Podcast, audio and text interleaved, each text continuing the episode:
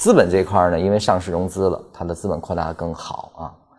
未来它的融资配资，我认为还会出现啊，定增也会出现，所以说只能发展的更快，而且这是国家战略性的，所以说它从国家支持、行业的领跑，包括团队，包括它未来的这个